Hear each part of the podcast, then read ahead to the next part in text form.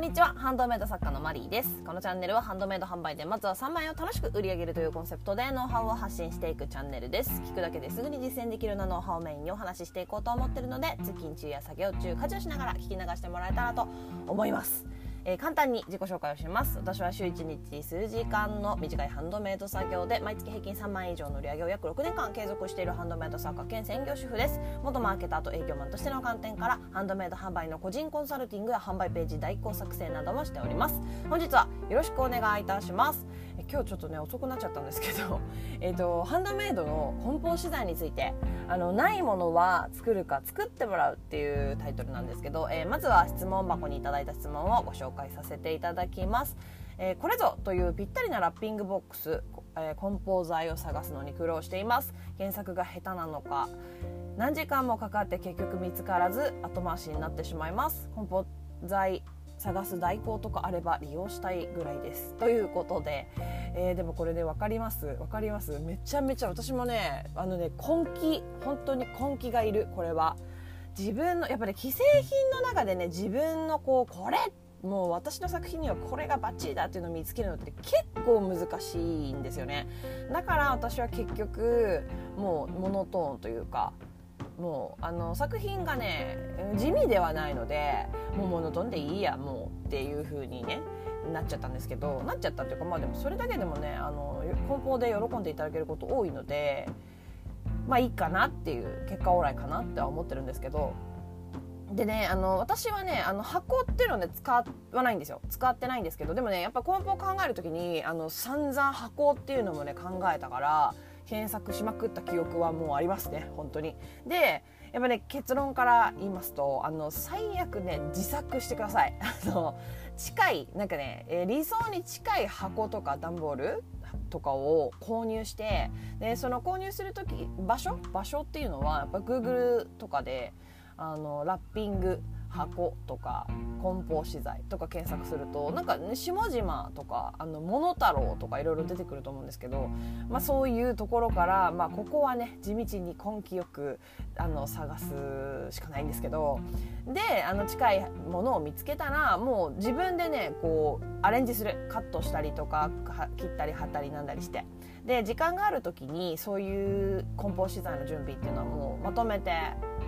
作業としてやってしまう。であのひな形っていうんですか？あのこういうふうに切るとか貼るとかっていうのを決めてしまってひな形を決めてしまってでその何ていうのかな？型紙じゃないか。えスケール的なもの？を段ボールとかで作っちゃってでもうそれをねもう作業しちゃうんですよ。まとめて。1時間2時間とかでも20枚30枚40枚とか作っちゃう。であの多分でもどうなんだろう箱を自作してる方もいるんいますよね作家さんの中で。結構いる結構いない。ちょっといるかないないかな。だからこうね何もねこう既製品の中から選んでその通りに使わなきゃいけないっていうことでもないのであの例えば私の場合着画ボードとかもあの段ボールとかで自作したんですよ最初。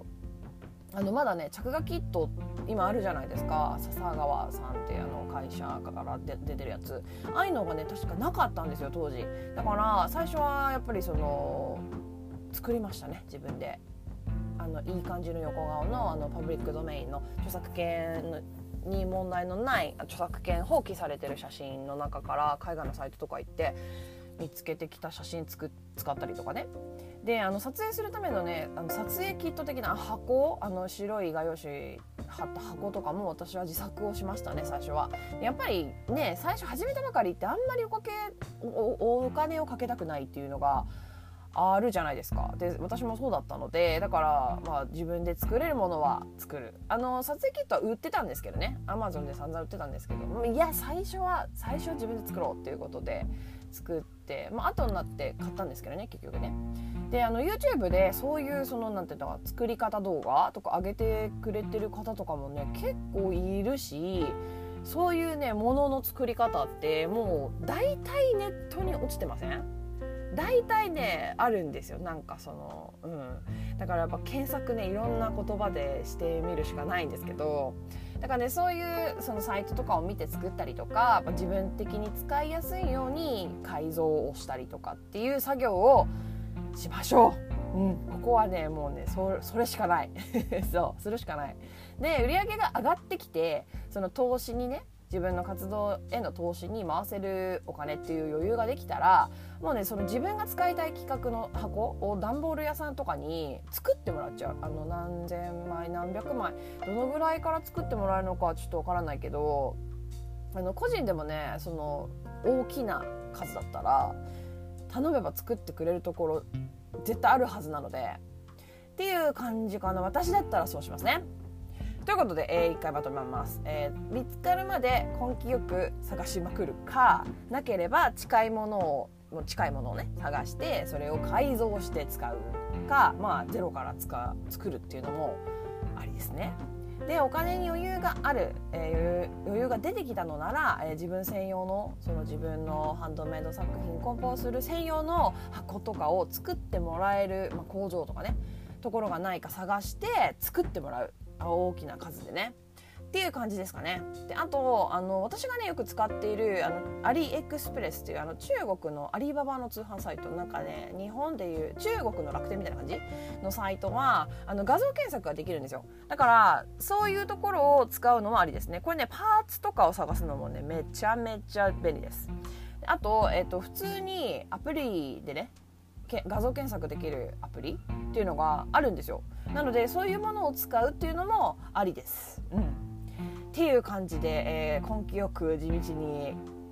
大変だしちょっと考えるとげんなりするけどあの最初は頑張りましょう。ということで、えー、今日はここまでになります、えー、どんなご質問にもお答えしていきますので Twitter の質問箱やスタンド FM のレターなどでお気軽にご質問を送ってもらえたらと思います。もしまた聞いてみたいなと思っていただけましたらフォローやいいねをしてもらえると励みになります。以上お聞きいただきありがとうございました。ではまた次回お会いしましょう。さようなら。あ明日、えー、明日木曜日29日の木曜日。えっ、ー、とスタンド FM の方でライブ配信をお昼の12時からする予定です。もしお暇がありましたら、えー、遊びに来てください。ということで、えー、改めましてさようなら。また明日。